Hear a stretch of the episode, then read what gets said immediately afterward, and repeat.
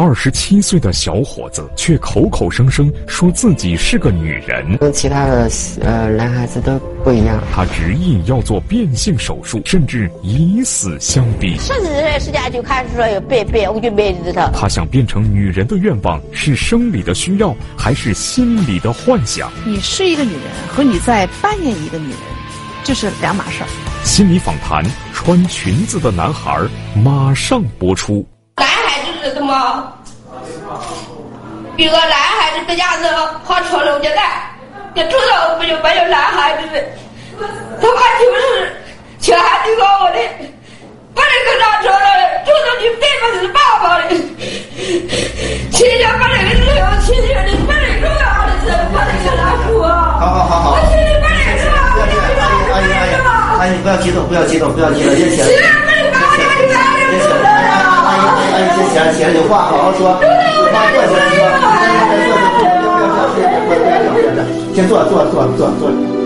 这是二零一五年十月二十六日发生在扬州市整形医院中的一幕。这个给医生下跪的老人是一名名叫小芳的二十七岁男青年的母亲。他恳求医生的原因，竟然是让医生不要给自己的儿子做变性手术。背着我把这个胸的背做的，我都不知道。我我我也恨他。现在呢，他要做这手术呢，我也不同意。小芳的母亲说：“因为儿子要做变性手术这件事，母子俩一直僵持不下。没想到，在他不知情的情况下，儿子竟然偷偷做了隆胸，现在还要接着往下做。儿子变女儿，这是他无论如何不能接受的，所以才发生了开头的那一幕。可不管母亲怎么闹，儿子小芳要变性的决心丝毫没有动摇。不让做也不行，不让做我就自杀。”不让做我也得做，我的梦想不会停止，我的梦想脚步不会停止的。你也做的嘞，断绝母子关系说的，要断绝，断绝要断绝。儿子为什么会这样反常？小芳的母亲也搞不懂，于是她带上儿子来到了心理访谈演播室，想让专家看看儿子小芳究竟是哪里出了毛病。家里的就是他一个一个小孩子，懂吗？嗯，单纯一个，我就不想跟他做。他就是不太理解，就是不理解我内心的痛苦，所以他只是简单的认为是我是一个男孩子，男孩子啊，为什么要做做成女孩子这样子？小芳到底是因为什么才下了这么大的决心要变性呢？在现场，小芳讲述了自己恋爱受挫的经历。那你是一女？对女性，对，那你是跟一个男的谈恋爱？我就是一个女孩子，找对象当然是要找男男朋友呢。他会不会认为你是骗了他？对，当时他就说：“你为什么要骗我？”两年前，小芳以女性的身份和厂里的同事谈起了恋爱。当一个多月后，男友终于发现小芳是个男人时，愤然分手，这让小芳羞愧难当，痛下决心要做变性手术。因为我的内心就是一个女孩子，所以我要做回女孩子。小芳口口声声说自己就是个女孩子，可在整形医院为她做的一系列生理检查中，各项指标都清清楚楚地显示，她在生理上不具备任何女性特征，是一个标准的男人。像睾酮的激素水平、呃性染色体的检查和外生殖器一些系统检查，都是正常的男性的表现。一个大男人却为什么非说自己是女人？为了探究小芳的性别身份为什么会这么混乱，在现场，心理专家让小芳画出了她心目中最理想的自己。小芳画出的依然是她认为的完美的女孩子。她每天很开心的跟女孩子一起玩，跟女孩子然后出去逛街这些。心理绘画让我们清晰的看到小芳的内心十分孤独，因为她喜欢扮演女性的古怪行为，让她从小到大一个朋友也没有。她渴望通过变性改变自己所不喜欢的男性身份，幻想通过这样的变身来获得自己所期望的友情和爱情。我忍不住想起了一个童话，嗯，就是卖火柴的小女孩。嗯，我不知道为什么，我看着你，我就想起她来，就陷入绝境的一个人，他就拿出火柴来划亮，幻想烤鹅，幻想圣诞树，小芳是不是也有一种可能，你就拿出这种女性的装扮来幻想朋友、幻想幸福的生活、幻想恋爱？嗯。这也是体现代表我现在内心还是挺难过的，因为毕竟我的手术，呃，生殖器生殖器还没有做完，嗯，啊，所以代表着我每天还是不开心。我现就是说，你作为男人，作为男人你是不开心的，不是你不是男人，因为你是男性。男性，就是男人的意思。男性跟我无关。我一直认为我，我就是一个女孩子，好的，本身就是一个女孩子。好的，嗯当你那个小学在填表的时候，中学在填表的时候，当你身份证在填表，当你工作在填表的时候，啊当时你必须我特别的难过你必须在性别上填上嗯男。对，当时我也不愿意。在交流的过程中，小芳的阻抗非常强。不管是谁，只要一说他是一个男孩子，他就会马上打断对方的谈话，极力纠正对方对自己性别的称呼。我就是一个女孩子。我看刚才这个感觉啊，我两个，第一，我觉得特别可笑。说这事儿你怎么觉得可笑啊？装、演、猜。我为什么这么说呢？我们这个呃，九强老师给他做画画在整个过程中，其实他对无论是女还是男还是任何一个过程，他都不完全认可。嗯，为什么？我觉得是他对自己的整个过程认识不够清楚。不是这个理解和认识说我是一个男孩子，你能听我把话说完吗？为什么？就是因为你对这个问题，当时我就很反感，懂不懂？这就是装。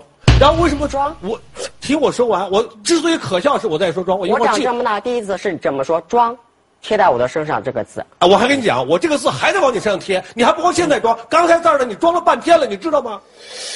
为什么装？我告诉你，一个一个告诉你，别着急。我为什么后来我要说到一个可悲吗？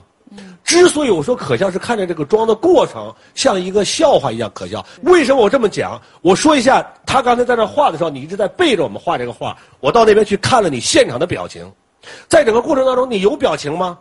有啊，刚才特别的难过啊。有听我说完，你看到你的表情了吗？你看的是你画的那个小芳的表情，那是九祥老师在告诉你看见什么了。我看的是你真实的表情，我们可以用录像来让你看现场你的表情。如果你是说深藏不露，表情在内心极度的翻滚，但是表情没有，单说，还有一个让我更加吃惊的事儿，他竟然最后自己亲手撕。比曾宗而且是我这么热爱的，是吧？我这么喜欢欢的的，对，就是我理想化，我心中自己。然后一下呢，我就觉得，天哪，他到底是喜欢这个小女孩，还是他内心里也同时讨厌这个小女孩？嗯，而且哼哼唧唧哭了两声。刚才玫瑰老师说，说你后来在那块儿这块你也抽泣了，我们有录像为证。什么时候坐在这儿你哭了？你掉了一滴眼泪吗？你告诉我。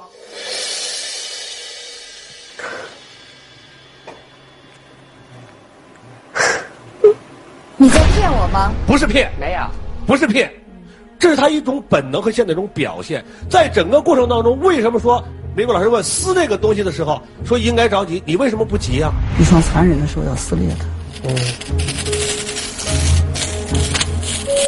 你敢急吗？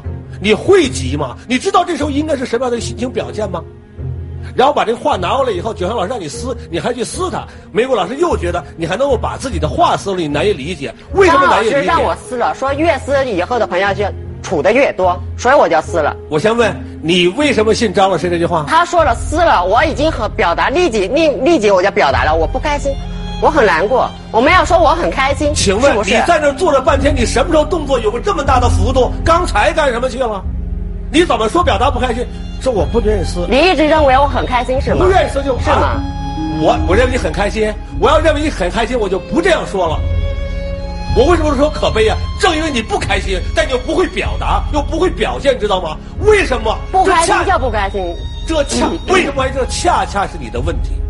二十多岁的一个人不会表达感情，不敢表达感情是为什么？在你眼里，我二十多岁过过，二十多年下来，我一直过得很开心，是吧？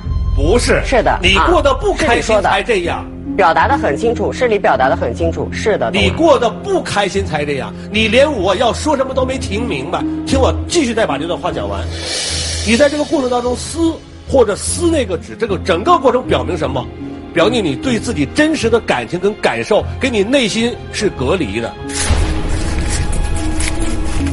你在这个表现的过程当中，你都没有真实的把你的表情表达出来，因为你不知道这个过程我们要干什么，所以张老师让你干什么，你都是会信的，你都会认为可能是对的。为什么？后来我们为了录这段镜头的时候，让你又再撕一遍的时候，你又撕了一下。如果是一个人真实的情感，可能去重复自己他痛苦的事吗？他说了，一个越撕朋友越多，所以我就撕了，懂啊？小芳，我告诉你一个我看到的真实的事儿。现在我看才知道小芳发脾气是什么样。刚才你没发脾气，你在藏着。他不是他为什么那时候没有发？另外，我再告诉他一个非常真实的事儿，在你整个过程当中，只有阿国老师、我程老师在认真的看你，你的妈妈并没有看你。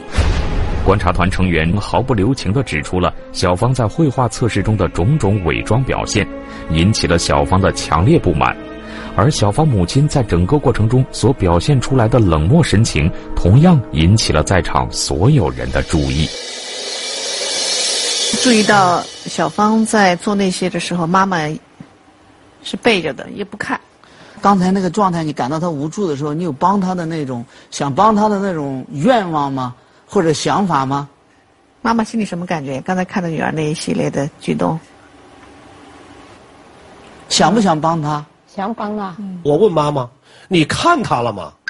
你什么时候看见她表情无助了？你什么时候看见他气愤了不会善于表达自己，她很老实、朴实、善良的一个一个母亲。当现场将质疑抛向母亲之后，小芳却一反和母亲的对立，突然站到了母亲的一边，全力维护起母亲。这种转变完全是下意识状态下的反应。在场的人敏锐地意识到，小芳终于卸下了女性的伪装，进入了生活的常态表现。哎，女孩子不这么说话的，女女孩子不这样说话。女孩子说：“我妈妈不这样的。”女孩子不这样说话。你着什么急呀、你刚才看见你妈看没看你吗？你看见了吗？我告诉你，没有看。从你妈那儿开始，为什么也要这样说呢？因为今天到这儿来的时候，再去问的时候，跟你有什么关系？你要表达的时候，听我说完，他一定要应付一下，一定要对应一下。哎呀，我觉得应该是这样。他真看了吗？你说他不会表达，或者是没有看的这些情况下，他是一个不会表达、不会说话、有有心里话都不会说出来的一个人，嗯，懂不懂？是这样的一个啊人。我说他不行吗？我描绘这个现实不可以吗？你着什么急呀、你着什么急？你告诉我。我没有着急啊，没着急没着急实话实说啊，有话就说啊。对说，我现在就有话显得自己就说很委。屈。你让我说，你让我说。观察团成员程立庚故意用母亲这个话题反复刺激小芳，是因为他发现小芳对母亲的保护绝非偶然。她之所以会形成今天这样一种性别角色混乱，一定和他的家庭有着某种必然的联系。为什么他这样？为什么这个家庭是这样的？恰恰是他和我们正常人不一样的可悲之处，因为他本不应该这样。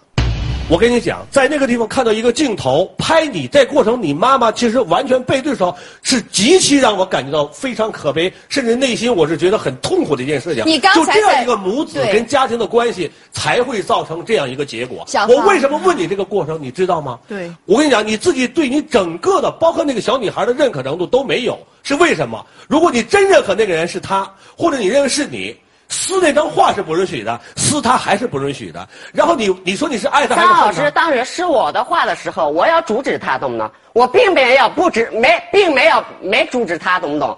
还有，并没有不难过说出来，并没有不开心，并没有开心这些，懂啊？小芳，你再记住，你现在正在吵架的这些人，包括我，我们都非常关注于你。我们这个关注和你非亲非故，为什么要关注你？我们是要害你，还是要对你图谋不轨？而你身边你非常保护的那个人，却不看你。你再想想，你对爱的理解是和我们一致的吗？他不会善于表达，他是一个老实的人，他不听我会话。说小芳他不会表达自己，你听我他表达说的能力很差。你再听我说，他平时在家也不怎么说话。你再听我说，你拼命保护的那个人。他是在做真实的自己。现在你也是非常真实。跟我是一样的，只做真实的自己。好。你没有做真实的自己，做真实的自己，你是个男孩你是真实的自己吗？你的问题在于哪儿？你为什么会这样？恰恰就是在你整个成长过程当中，有的事情是有有了原因，使你变成这样的。但是是你和你的母亲以至于你的家庭没有听我说完了，嗯，是因为你和你的家庭没有认识到。才能到今天这里来。我之所以说这个问题，我不是嘲笑你或者侮辱你的家庭，是你必须得认识到，找到这坑结之后，你才能够知道为什么，怎么去改。面对观察团的两位成员，小芳始终摆出的是抗拒的姿态，现场的局面一度陷入僵局。心理专家在这时叫停了录制。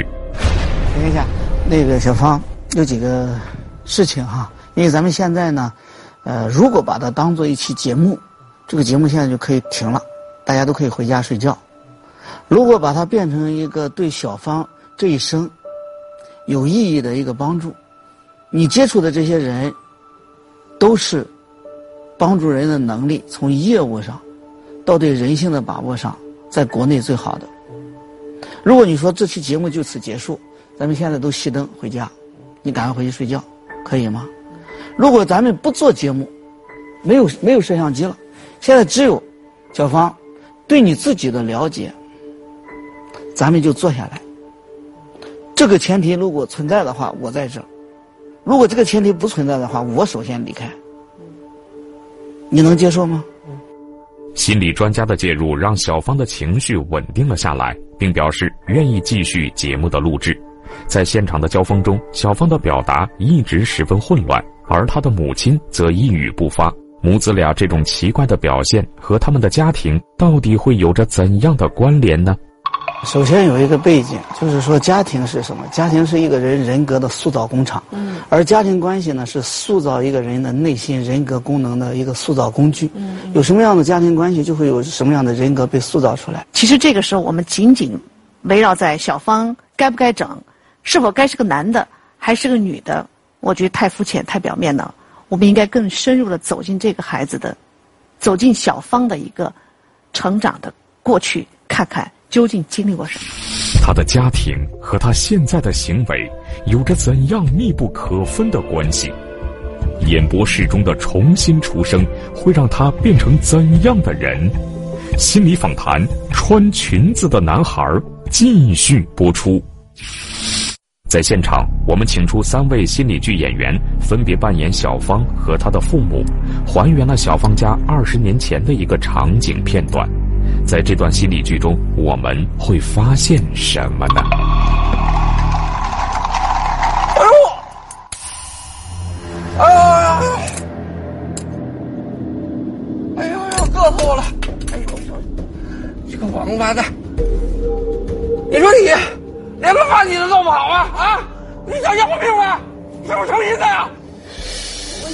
好，看不清楚，有沙子呀。你个顶嘴！你是不是你逃的？办公室是不是你做的？啊！你干什么这是你？是不是他妈天揍你？啊！我他妈天揍！还敢跑？给我站住！你给我站住！站住！爸，爸，你别找妈妈了，咱也不是故意的。爸，我看你还敢不敢蹬鼻子上脸？不然我揍死你！爸，妈妈眼睛看不见，那不是故意的啊。小兔崽子，你是不是跟他一个心啊？啊！我看你肉皮子也痒了，是不是陈子？啊！我他妈连你一块打啊！跟你他妈一块打！不是你爹的儿子了，用他去打我们还是小？看看你这德行啊！还他妈一个傻子，没事还穿个裙子，你把老子脸丢尽了，你知道不知道？我他妈揍死你了！别打我！揍死你！打我们你孩子小。打你？你他妈更天纵！你瞅你把我儿子养的啊！你到底是每天都怎么给我儿子教的？教成这样，这都变成二姨子了，你知道不？啊！你说你不行了，我他妈揍死你！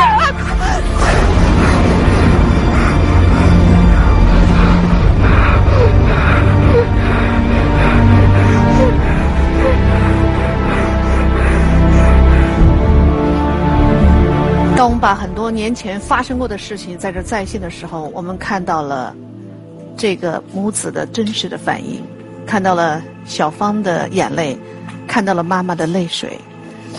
小芳看到刚才那一步时候，你你是心里是什么感觉？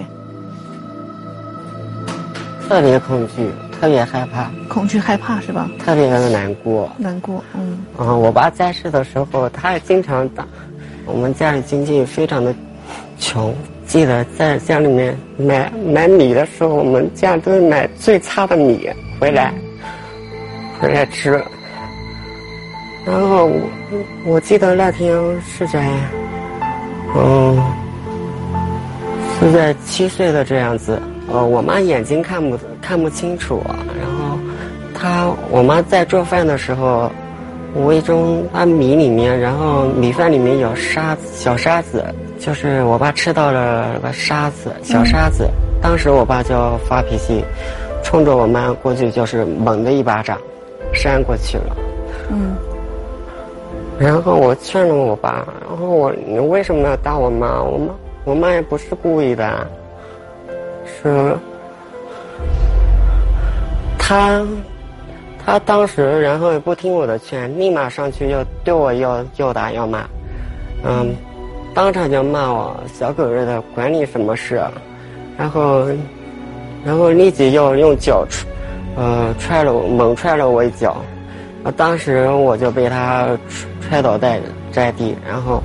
当时觉得特别特别的疼，特别特别的疼，然后在地上就哭了起来。还还动过那个，皮毛的虎头，虎头知道吧？虎头，偏后头。啊。追砍我，我就跟他，我跟他合跑的吧。嗯。他一个虎头，咣当就扎，扎我没抓到，我跑快没抓到。啊。呼的来跳。能熬到今天太不容易了。给他打趴子的。其实我看到到这个时候，当我们触动了。最深处的应该是小芳和她妈妈的痛处的时候，小芳最真实的感觉真的流露出来了。小芳，你，我看着你现在一直在流泪，妈妈在说的时候你一直在，而且你嘴都在抖。就是我妈以前都是每天都说我爸很多字，没有一天是开心的。我们跟我爸过日子。为什么你的嘴都在抖呢？你现在想到什么感觉？是？嗯，我妈呜呜的就被我爸爸打。我就想着跑着跑着不来不上他家来，想不回他家的。无缘无故就打我妈，且还在又挨着打，我就怕这个。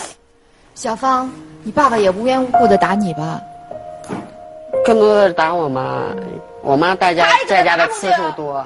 他也搁那打我的。所以现在我们能，我至少依稀的有一些明确了。可能我们刚才一直是在面上，在在求证，在质疑为什么一个男儿身的要把自己变成一个女孩儿。那么走到现在，我觉得当我们触到他深处成长过程中的一些痛点的时候，小芳的状态出来了。我想，也许，也许我们能够把小芳想变成女孩和她曾经过往的这个经历能够结合起来，能找到答案。刚才妈妈有一些情绪上的波动，我看你那会儿和妈妈的感觉是在一起的，是吗？是什么感觉啊？对这些事我挺害怕的，挺恐惧的，害怕。恐惧，想起当年的，就是恐惧和害怕。在心理学上，恐惧和害怕容易让人短暂的丧失对自己的心理组织能力，就像一个玻璃杯子被一个意外的力一打破的时候，就成了碎片了。他原来不知道这个动力，他想成为一个女性，这本身一个过程就是他想用这种方式把自己完整化，成为一个完整的人。慢慢闭上眼睛。把你的呼吸变得均匀，那个害怕和恐惧的感觉在不在？有没有？现在没有了。你心里感到很无助吗？嗯。你在往一个逃离你爸爸的地方跑，是吗？嗯。那时候你七岁，你穿着一个小女孩穿的衣服，是吗？嗯。你准备往哪跑？嗯，脚步跑得越快越好，快，慢慢追不到。对了对了，图画分析之后，我们认为他可能有创伤，但不知道是哪。心理剧之后发现他的创伤是早年他父亲的暴力形象，在这样的情况下，我们得出来一个比较清晰的感觉：他为了躲开这个形象和这个形象带来的创伤感，他会往他的更小的年龄退，退到见不到他的父亲那样一个阶段。你从七岁跑到五岁了，过去抱一抱那个五岁的穿红衣服的小芳，给他说不要害怕，给他说了吗？不要害怕，抱着他。好，你做的真好。爸爸又开始打妈妈了，嗯，几乎把妈妈的牙打掉了，你感觉到什么了？特别的心疼，特别的难过，不希望我爸打我，好吗？怎么办？现在上去就推我爸，他开始打你了，把你推倒在地上了。拿脚踹你了，他踹我就跑，好，再跑，跟着张老师跑。你出来，和张老师的手拉在一起，张老师带你跑，好吗？好，好，再跑，活到三岁的时候自己了。他为什么总是想把变变成一个最完美的女孩？最大的一个动一个动力就是他讨厌成为一个男人。同时，他又不想成为他妈妈，因为他觉得他妈妈是一个太懦弱的人，他爸爸是一个太暴力的人。他想成为另外一个女人，而这个女人呢，被男人欣赏，被男人陪伴，而且非常非常的完美，非常非常的漂亮。这是他内心最深的那个动力。有一个最安全的地方，你去吗？嗯。回到妈妈的子宫里，你去不去？我愿意。希望我妈妈，然后从我肚里面重生一个，生一个，重生一个小女孩出来。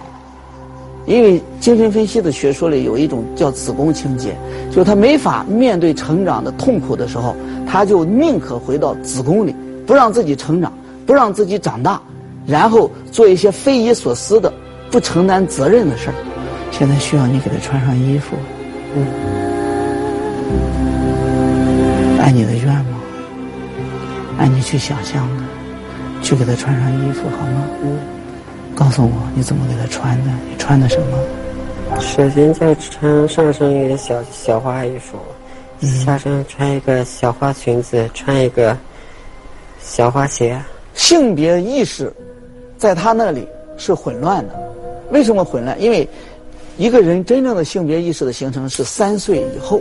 通过认同，通过社会指认和生理基础，他的整个的恐惧三岁之前就已经开始萌发了，而这个恐惧成为他成长为三岁以后的那个成人的一个阻力，也就是说，他心理发展水平一直是在三岁以内的。所以在这个过程中，我们知道，对于他来讲，他并不知道自己成为男人和成为女人有什么区别。想不想从妈妈子宫里出来？想。因为他想变成一个真正的自己，对，怎么往外走啊？要死命的要往外钻，嗯，尽快的出来，就要就要用脚蹬，就是用劲的用脚蹬踹，嗯，用脚蹬，使劲的蹬，嗯，出来了吗？就希望快一点的出来，早一点出，快一点，立马就出来，希望。第一眼就是可以看到一片光明，一片天空。门口有个爸爸，拿着斧子在子宫的门口站着。你出不来，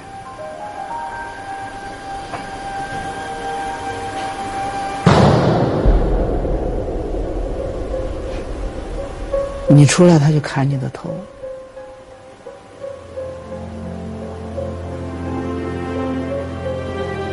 他就站在子宫的门口，出来就把你砍死。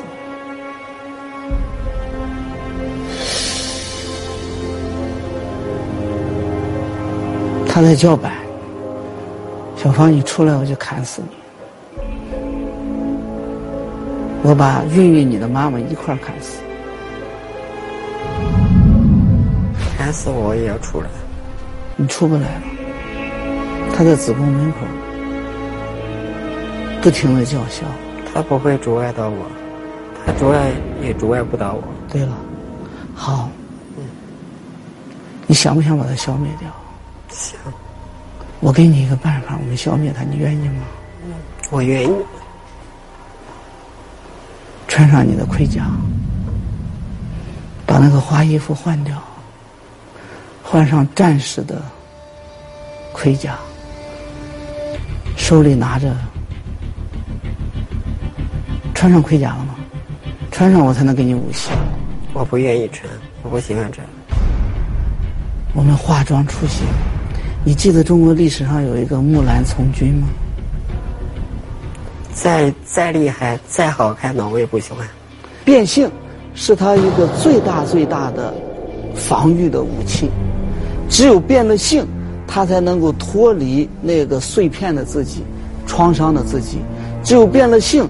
他才觉得自己是个完整的，所以变性就是他走向完整的唯一的途径，就像一个人的救命稻草一样。如果谁说你不要变性，他甚至和我们嘉宾也在冲突，就像把他的救命稻草拿走，他就沉下去，他就回到那个人格的碎片里状态，那个状态是很痛苦的。他已经把你撕成碎片了，你如果不化妆，你走不出这个子宫的门口，你永远待在一个。不能穿衣服的状态里，看不见你是谁，你需要把子宫口这样一个挥着刀砍人的一个形象消灭掉、赶走，你才能做自己，做你想做的自己。你想不想把他赶走？我想把他赶走。还原这个过程，就是对一个从他爸爸那里受到创伤，然后又把这个创伤再再度让他自己看到那样一个过程，让他知道他并不是需要他妈妈，他真正需要的是他自己。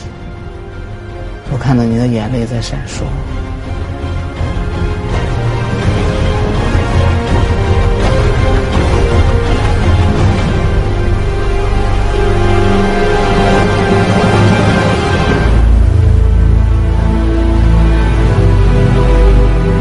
在你的感觉里是吗？你自己在和是否穿戎装，还是穿裙装做斗争是吗？我愿意穿武士的军装，或者是盔甲这些。他不愿意待在子宫里，他时刻幻想着出来，出来之后再决定成为男和成为女。我觉得我们这期节目最大的意义就是让他从子宫里勇敢的站出来，去面对一个社会现实。我们慢慢慢慢的把眼睛睁开，你这会儿的感觉是什么？最不喜欢原来的自己，现在已经看不到了。现在我已经做回一个真正的自己了。保留这个感觉吧，小芳。嗯，我想到现在哈，比如说你现在回忆，就是曾经经历过的爸爸的那种暴力啊。刚才你前面说的是恐惧啊、绝望，你现在心里什么感觉？心里好多怨恨都已经都已经早已已经忘了忘记了，忘记了哈。嗯，有种是不是平静多了？对呀。啊，小芳，你看现在做的这个样子，嗯。小芳，我挺喜欢你这样做的，特别自信，嗯，也特别的勇敢的去面对生活当中的各种事儿。我看你这个姿态，我就挺放心。对，清楚了知道我是谁了以后，你做任何的选择都是你应该做的选择。他是享誉歌坛的摇滚之星，却在最辉煌的时候忽然隐退。测试的结果，他的智商为零。为了让儿子像正常人一样生活，他经历了怎样的艰辛？十年父子，风雨同舟，是什么让他们创造了一个个奇迹？在我们的眼里没有困难。心理访谈元旦特别巨献，从摇滚之星到全职奶爸。